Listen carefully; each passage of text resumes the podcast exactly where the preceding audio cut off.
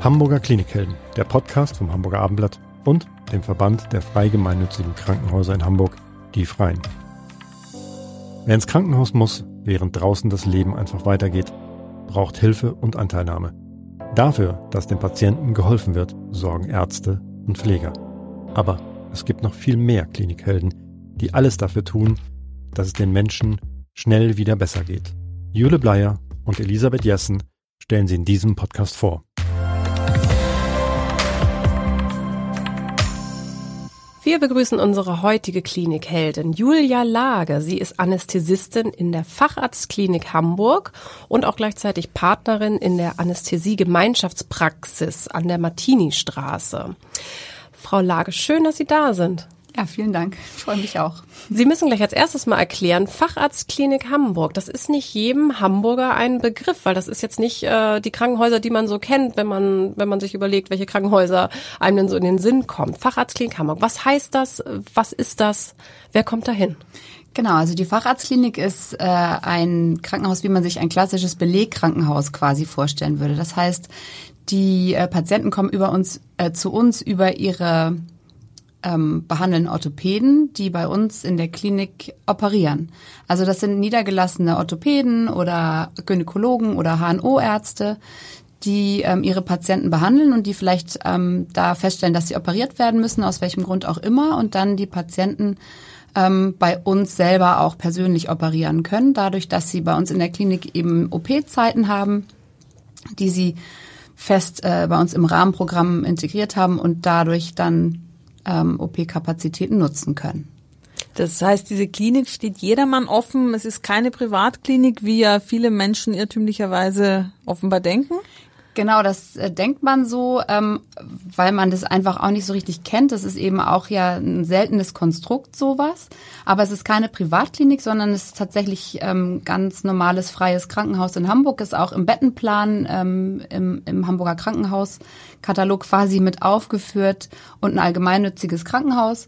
Und äh, da kann sich jeder operieren lassen, ähm, privat versichert, kassenversichert. Äh, das äh, spielt keine Rolle. Sie haben eben schon ein paar Fachrichtungen genannt. Mit welchen Beschwerden kommen die Patienten? Was äh, können Sie da ein paar Beispiele nennen? Also wir haben wirklich, dadurch, dass wir verschiedene Fachrichtungen haben, auch Patienten mit verschiedensten Problemen. Was ganz häufig ist, was bei uns häufig operiert wird und wofür wir auch zertifiziert sind in der Klinik, ist eben das Schulterzentrum. Also viele Patienten, die äh, Probleme an der Schulter haben, da wundert man sich, wie viele Menschen das wirklich auch betrifft. Und ähm, wir haben aber auch ein großes Gebiet äh, auf dem ähm, im Bereich der Wirbelsäulenchirurgie beispielsweise. Da machen wir auch viele Sachen, aber auch ähm, andere allgemeinchirurgische Sachen wie ähm, oder Operationen wie eben Leistenbrüche, aber auch Gallenblasen werden bei uns operiert.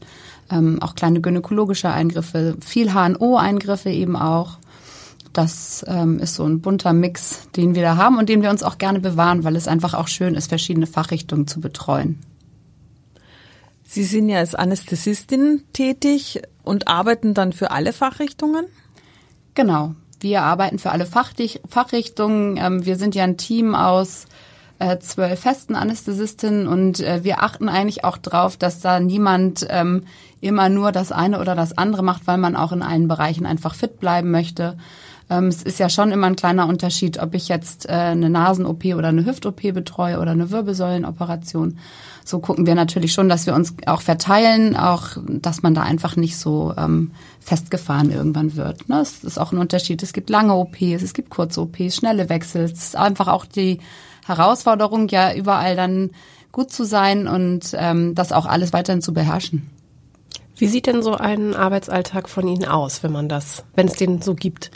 Ähm, ja, verschieden. Ich habe tatsächlich innerhalb der Klinik verschiedene Aufgaben. Also ähm, ein klassischer Arbeitstag beispielsweise im OP ist so, dass ich äh, um kurz nach sieben in die Klinik komme, mich dann einschleuse, in den OP gehe, meinen OP-Saal dann quasi beziehe und gucke, was mein, äh, mein Programm für den Tag so ist, ob ich nur einen Operateur habe, mit dem ich den Tag über da verbringe mit verschiedenen OPs oder ob ich vielleicht auch verschiedene Operateurswechsel noch habe mit verschiedenen Fachrichtungen und genau, und dann meistens begrüße ich dann auch schon direkt um Viertel nach sieben, äh, kurz vor halb acht den ersten Patienten Und ähm, dann geht's los. Also klar, erstmal mit der ersten Narkoseeinleitung.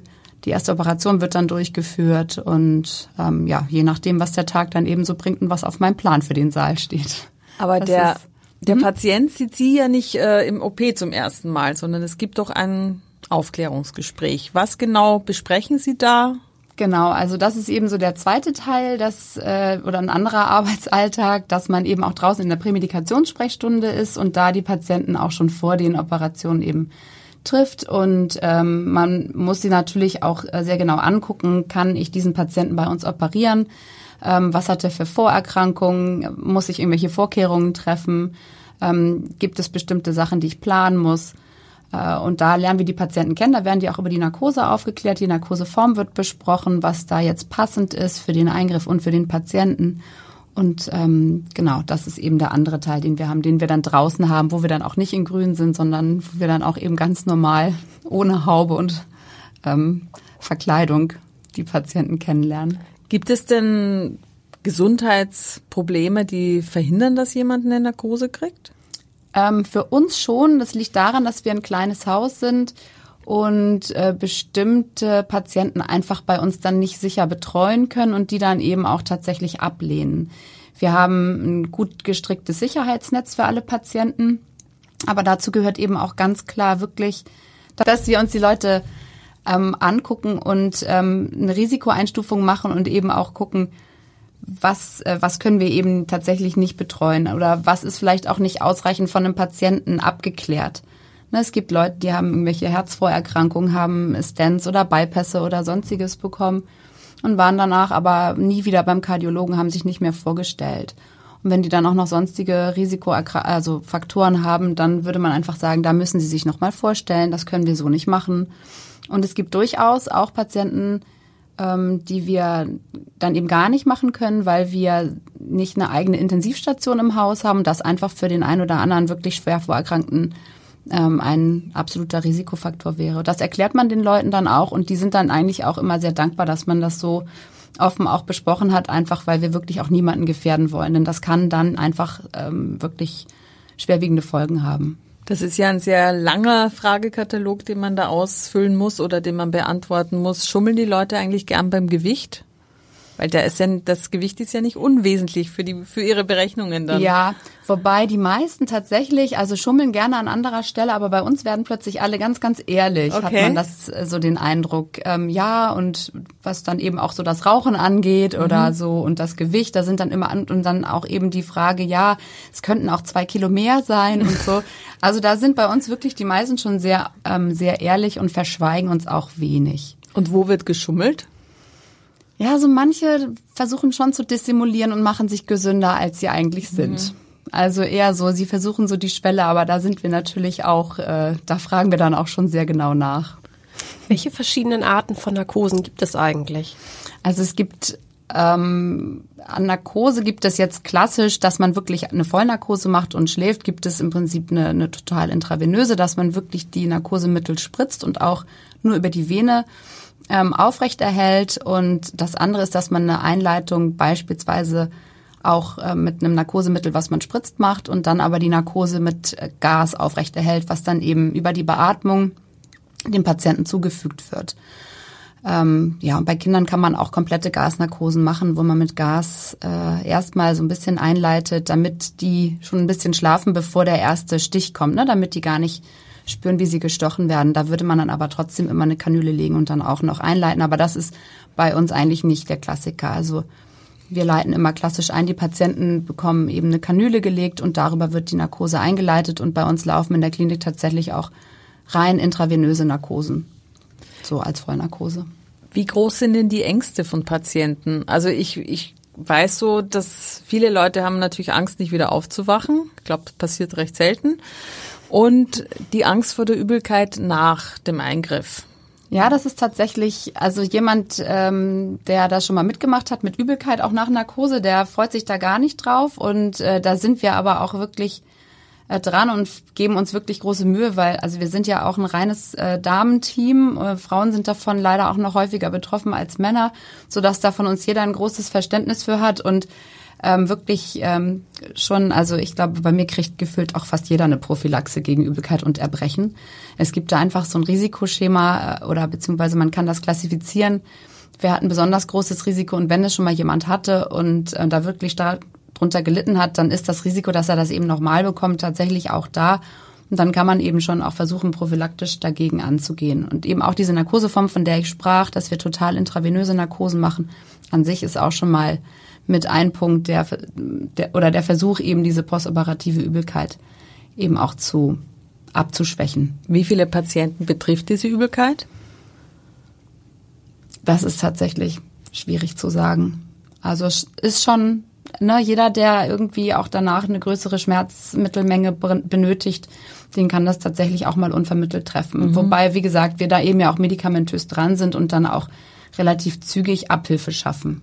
In den meisten Fällen. Wie nehmen Sie die Patienten sonst die Angst davor? Also es ist wahrscheinlich nicht nur die Angst vor Übelkeit, sondern auch dieses, wenn man vorher vielleicht noch nie eine Vollnarkose hatte, dieses ausgeliefert sein. Ich bin ja dann einfach ja. ausgeschaltet. ja, das ist ein Kontrollverlust, den man da erleidet genau. als Mensch. Ja, das ist das, glaube ich, auch, was, ähm, was den meisten wirklich so die größte Sorge macht, gerade wenn es das erste Mal einfach auch ist. Und ich habe immer das Gefühl, dass äh, eine gute Aufklärung einfach auch damit dazu beiträgt und gerade auch bei uns die Menschen oder die Patienten sich eben auch wirklich als oder wir eben versuchen einfach das auch zu vermitteln, dass wir sie als Menschen sehen und nicht einfach nur als ja der nächste und wie sie sind das linke Knie und der ist der rechte Fuß, sondern ähm, die auch schon bei uns äh, eigentlich das merkt man direkt, wenn man in die Klinik kommt ähm, am Empfang auch äh, die Schwestern in der Pflegesprechstunde, dass wir dann versuchen, eine persönliche Ansprache zu machen. Alleine die Taktung bei uns ist eben nicht, man zieht eine Nummer, sondern es kommt halt jeder mit einem Namen und äh, wird dann eben auch so entgegengenommen.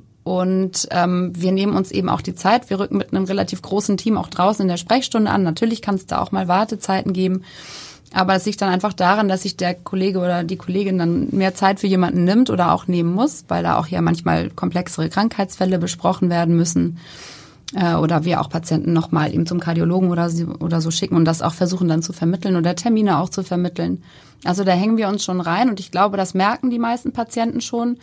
Und dann auch, wir haben wahnsinnig nette Schwestern auf den Stationen, die sich auch wirklich viel Mühe geben, da auch schon bestimmt ganz viel machen. Wir haben tolle Transportpfleger, die ähm, auch schon sehr nett in den OP begleiten. Meistens gut gelaunte, auch Schleusenmitarbeiter und wahnsinnig nette Anästhesieschwestern.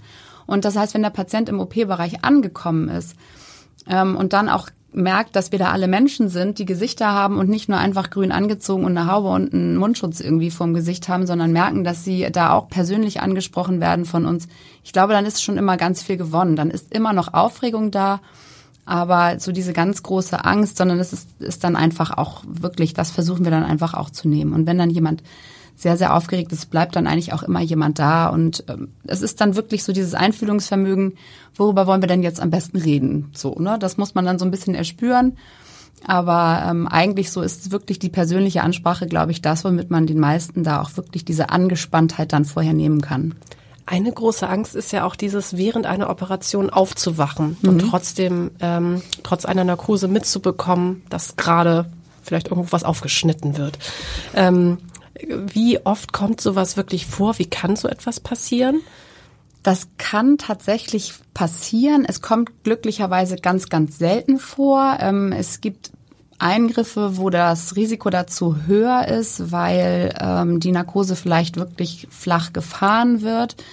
Ähm, wir versuchen das in der Klinik eigentlich dadurch auch nochmal zusätzlich abzusichern, dass bei uns jeder Patient ähm, über ein modifiziertes EEG, also was man so kennt, ne, diese vom Neurologen, wo da jemand so ganz viele Knöpfe auf dem Kopf hat, bekommt bei uns tatsächlich jeder nochmal ein EEG mit angebaut mit drei Elektroden an der Stirn und wir darüber einen Zahlenwert ausgespuckt bekommen und äh, zusätzlich auch nochmal zu den normalen Vitalwerten, die wir sehen, ähm, kontrollieren, dass auch wirklich hier Tiefschlaf angesagt ist. Ähm, und das beruhigt natürlich auch viele. Es, äh, dieses Szenario, ähm, wirklich bei der OP wach zu werden und sich nicht bewegen zu können, das ist es eben. Ne? Also die Narkose basiert ja quasi auf drei Ebenen. Das eine ist Schmerzausschaltung, das Bewusst das zweite ist die Bewusstseinsausschaltung und die dritte ist eben die Muskelrelaxierung. Wobei man tatsächlich heutzutage bei vielen Eingriffen auf eine Muskelrelaxierung, also zumindest in den Bereichen, die wir bei uns auch betäuben, ähm, verzichten kann. Und ähm, dadurch eine Wachheitsreaktion auch schon spürbar wäre. Es gibt mal durchaus den Moment, wo man merkt, oh, da hebt mal vielleicht jemand einen Finger. Äh, das ist weit davon entfernt, dass da jegliches Bewusstsein irgendwie schon eingeschaltet wäre. Aber wie gesagt, äh, das ist auch was, das kriegt man als Anästhesist auch irgendwann raus. Also ich bin mit einem Ohr immer am Monitor. Also ich bin sowieso am Monitor, aber ich bin sowieso, ich kann mich auch umdrehen, kurz ein Medikament aufziehen oder sowas machen. Ich habe immer ein Ohr am Monitor und ich höre halt anhand der, des Herzschlages, anhand der Tonhöhe höre ich, wie gut äh, die Sauerstoffsättigung ist, anhand der Schnelligkeit merke ich, schläft jemand tatsächlich tief und ich kann mit dem Rücken dazu stehen und merke, wenn da eine Veränderung ist. So, und äh, das sind einfach geschärfte Sinne dann irgendwann und ähm, das bekommt man dann mit. Das heißt, Sie würden dann nachspritzen oder Gas genau, ich oder, kann oder Die, genau, ich kann die Narkose jederzeit vertiefen. Also diese, das ist eben nicht so, dass man am Anfang eine Dosis gibt, wo ich jetzt sage, ja, das reicht jetzt für die nächste äh, Dreiviertelstunde, sondern ich spritze eine Einleitungsdosis, davon schläft der Patient ein, dann kann ich den Atemweg sichern, das muss ja auch gemacht werden, denn Luft holt man ja nicht mehr selber bei einer Vollnarkose. Und ähm, dann halte ich eben über zwei Perfusoren den, äh, die Narkose aufrecht. Das eine ist eben ein Schmerzmittel und das andere wirklich das Medikament, das Propofol, was eben das Bewusstsein ausschaltet. Und ähm, darüber, über die Laufrate quasi, kann ich die Narkose vertiefen oder eben auch dann ähm, jemanden auch wieder wach werden lassen. Das heißt, Sie sind die ganze Operation über an der Seite des Patienten? Ja, durchgehend immer. Mhm. Mhm. Und die können ja Stunden dauern, Operationen. Ja, ganz genau. Und wenn es richtig gut läuft, dann äh, passiert einfach gar nichts. Das ist so ein bisschen wie beim Piloten im Flugzeug. Start mhm. und Landung äh, sind mal äh, so ein bisschen ruckelig. Ähm, da muss man dann auch ein bisschen mehr. Und wenn man im Reiseflug ist, dann ist es eigentlich, äh, dann kann es einfach auch relativ entspannt sein. Und das ist eigentlich das, was wir uns auch am ehesten wünschen, ne? dass wir den Patienten da einfach ruhig äh, dann durchfliegen können quasi. Können Sie dann zwischendurch mal so, weiß ich nicht, was essen, was trinken? Der Operateur kann das wahrscheinlich weniger, aber Sie äh, an der Seite vielleicht schon? Nein. Nein? Nein, im OP-Saal dürfen wir nicht essen und auch nicht trinken. Dementsprechend, ah. äh, genau, sitzen wir da und man hat ja auch durchgehend was zu tun. Also ich gucke ja schon da drauf, ich muss ja auch aufpassen. Also das ist man jedem Einzelnen, der da liegt, ja auch wirklich, äh, das ist auch wirklich wichtig. Das kann ja, wie gesagt, auch im Reiseflug kann es ja auch mal eine Turbulenz geben. Mhm. Ne? Also da muss man schon durchgehend dabei sein. Was sagen Sie denn Ihren Patienten beim Einschlafen? Ich weiß es, bei mir hat mal äh, in der ersten, vor der ersten Vollnarkose, hat die Anästhesistin gesagt, so und jetzt denken Sie mal sich an einen schönen Ort. Und während ich dann gerade so auf dem Weg äh, an den Strand war, war ich auch schon weg. Gibt es da etwas, was Sie den Patienten sagen? Das ist genau, also das äh, ist tatsächlich ein bisschen abhängig davon, was die Patienten auch so, ne, wo man das Gefühl hat, was möchten die jetzt von mir? Einige haben geben einem auch ganz klar mit, dass sie gerne äh, einfach in Ruhe gelassen werden möchten. Das gibt es auch, aber wenn jemand da offen ist, dann ist das gerne auch so ein Szenario, was ich tatsächlich herstelle. Also ich sage ganz häufig, äh, sagen Sie mir doch mal einen Ort. Es gibt doch bestimmt einen Ort, an dem Sie vielleicht lieber wären als gerade jetzt hier bei uns. So und äh, versuchen Sie sich mal dahin zu, ähm, zu denken und ähm, lass meistens die Patienten dann die Augen schließen und ähm, entweder die ne, sind dann eben so still, dass sie sich dann auch versuchen, auf ihre Couch zu denken. Oder wir sagen eben beispielsweise auch, keine Ahnung, ich wäre gerne am Strand, ne? Dann versuche ich das so ein bisschen her, also auch eben zu erzählen. Stellen Sie sich vor, ne? Sie sitzen auf dem Liegestuhl, es ist nicht zu heiß, nicht zu kalt, leichte Brise, leichtes Rauschen im Hintergrund. und äh, wenn man ganz großes Glück hat, dann äh, ist man eben auch dann da. Also ich bin der festen Überzeugung, dass ich den einen oder anderen schon da auch irgendwie mal an den Strand geschickt habe, sagen einige Patienten auch. Es klappt nicht bei allen, aber bei einigen klappt es tatsächlich, dass sie sagen, ach, es war herrlich und warum bin ich eigentlich schon wieder zurück? Und wenn die Patienten dann fertig operiert sind, mhm. kommen die in den Aufwachraum und dann ist ihr Job erledigt oder geht der noch weiter? Ja, genau. Also der Großteil ist dann natürlich erledigt. Aber wir haben es bei uns so geregelt, dass wir für das unmittelbare postoperative Schmerzmanagement auch zuständig sind. Ähm, das ist ja auch ein großes Thema, gerade auch bei größeren OPs oder bei schmerzhaften Eingriffen. Also welcher Eingriff ist eigentlich nicht schmerzhaft, aber es gibt natürlich welche, die mehr wehtun als andere. Und ähm, da sind wir natürlich auch für Ansprechpartner und haben da auch ein System, was wir ähm, so ähm, anwenden und wir da eigentlich schon also versuchen die Patienten eben möglichst schmerzfrei dann einfach auch zu bekommen. Ja. Wie sehr unterscheidet sich denn Ihre Arbeit in der Facharztklinik von der Arbeit einer Anästhesistin in einer ganz normalen in einem normalen Krankenhaus in Anführungsstrichen, eben nicht in einem Belegkrankenhaus. Also der Unterschied bei uns ist, dass wir alle jetzt, nicht nur ich persönlich, sondern alle tatsächlich so Teilbereiche haben, die wir dann noch zusätzlich abdecken. Wir müssen also, abgesehen davon, dass, also es sind natürlich auch viele administrative Sachen, die im Krankenhaus einfach untergehen. Da komme ich morgens, mache Narkose und gehe dann wieder nach Hause und bei uns fällt einfach noch die ganze Arbeit, die nebenher ist, dann mit an und die haben wir aufeinander so ein bisschen aufgeteilt auch nach Belieben, wer gerne was macht.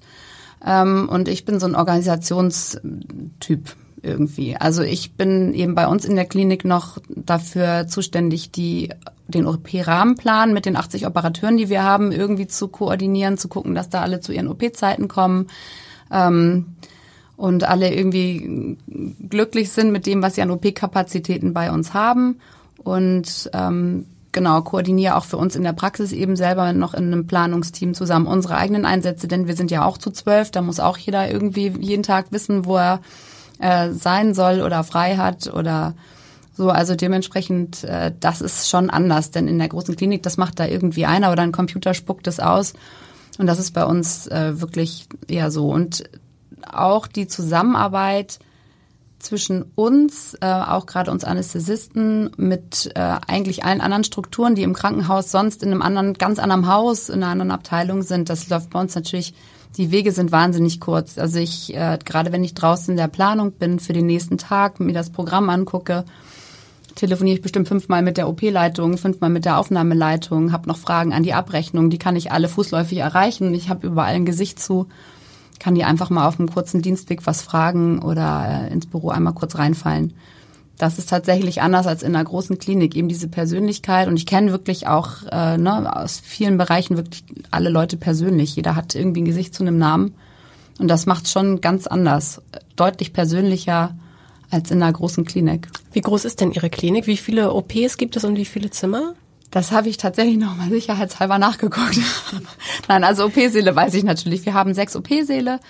Ähm, wir haben drei Stationen. Ähm, und ich, oh, bei den Zimmern komme ich wieder doch so ein bisschen, also wie gesagt, auf den drei Stationen bringen wir unsere Operationen und unsere Patienten ähm, unter. Und ich glaube, wir haben ja so über den Daumen gepeilt 30 OPs am Tag. Jeder Patient bleibt im Schnitt so zweieinhalb plus natürlich auch mehr Tage ähm, größere Operationen oder auch ne, Hüftprothesen, Knieprothesen, solche Patienten bleiben natürlich auch irgendwie eine Woche oder ja, ein bisschen mehr. Ja. Sie haben eine sehr verantwortungsvolle Aufgabe, aber Sie sind auch noch vierfache Mutter. Und ich frage Sie das nicht, weil Sie eine Frau sind. Ich hätte einen Mann auch gefragt, wie kriegen Sie eigentlich das alles unter einen Hut? Ja, das ist eine gute Frage. Also dazu gehört natürlich irgendwie ähm, ein gutes ein, ein gutes Netz um mich herum. Also ganz vorne an, ohne meinen Mann ginge das gar nicht, aber wir sind da irgendwie so ein Team. Also es ist jetzt auch nicht so, dass mein Mann irgendwie zu Hause wäre, nur weil ich viel arbeiten gehe, sondern es hat wirklich viel mit ähm, Absprache, Kommunikation. Wir haben irgendwie, wir klatschen uns zu Hause ab. Aber es wäre auch gelogen zu sagen, dass da nicht irgendwie, wir natürlich haben wir jemanden, der uns auch mal im Haushalt irgendwie aushilft. Wir haben tatsächlich auch ein Au pair die uns äh, unterstützt, aber manchmal sind das ja auch noch, ist es das fünfte Kind, die möchten auch Ansprache und Betreuung haben. Ähm, genau, und ja, es ist wirklich viel, äh, viel Organisation, ähm, aber auch irgendwie die Freude und auch, dass wir unseren Kindern ähm, vorleben wollen, dass es eben auch so geht, ne? dass, es, dass es für beide Elternteile auch irgendwie völlig normal ist, arbeiten zu gehen. Und äh, mein, mein Mann, äh, das soll gar nicht, also er findet das, würde das despe als despektierlich empfinden, wenn ich ihn dafür loben würde, dass er toll einkaufen kann oder sowas. Das ist auch gar nicht so, sondern natürlich kann er das. Natürlich, das so, muss er auch können. Genau, so, das ist so ganz völlig, äh, völlig normal, dass wir uns da wirklich absprechen ja. und Klar, in jeder Partnerschaft gibt es dann irgendwie, der eine kann das eine besser oder der andere kann das andere besser. Ähm, wobei man viele Sachen deutlich besser kann als ich. Ähm, aber das, ähm, genau, also das ist wirklich so, die, so, so eine Organisationsgeschichte von zu Hause. Sie haben ja, ja gerade vorhin erzählt, Sie arbeiten mit äh, lauter weiblichen Anästhesisten, also Anästhesistinnen. Ist das eine besondere äh, Art der Zusammenarbeit? Macht das manches leichter oder schwerer? Ich glaube, es macht es leichter, um ehrlich zu sein, weil wir alle ein großes Verständnis für die Bedürfnisse der anderen haben. Also wer könnte sonst äh, verstehen, dass es wirklich, wirklich wichtig ist, äh, diesen einen Tag frei zu haben, weil man seit zwölf Wochen auf, darauf gewartet hat, da einen Friseurtermin zu haben. Das, glaube ich, kann man einfach auch nicht verstehen. Und ich aber auch ein genauso großes, also auch Verständnis dafür habe, dass der, dass, ähm, dass die Orchesteraufführung wichtig ist für meine andere Kollegin. Und das hat mhm. alles den gleichen Wert und mhm. das ist schon so dieses Verständnis füreinander und auch äh, es gibt Zeiten, da muss ich äh, mal häufig oder muss ich mehr arbeiten, weil andere dann auch irgendwie Urlaub machen wollen und dafür weiß ich aber auch, kann ich auch in Ruhe Urlaub machen, dann lassen mich auch alle anderen in Ruhe. Und das ist einfach so eine Balance. Und dieses, wie gesagt, dieses Verständnis und die Wichtigkeit des einzelnen Termins für jeden Einzelnen, das ist es, was es, glaube ich, in dieser Kombination schon vereinfacht, ja. Frau Lage, ganz herzlichen Dank, dass Sie hier waren, uns einen Einblick gegeben haben. Gerne. Weiterhin viel Erfolg und äh, ja, friedliche Flüge bei den Operationen. Ja, danke. Genau, und ein warmes Händchen mit dem Patienten. Immer.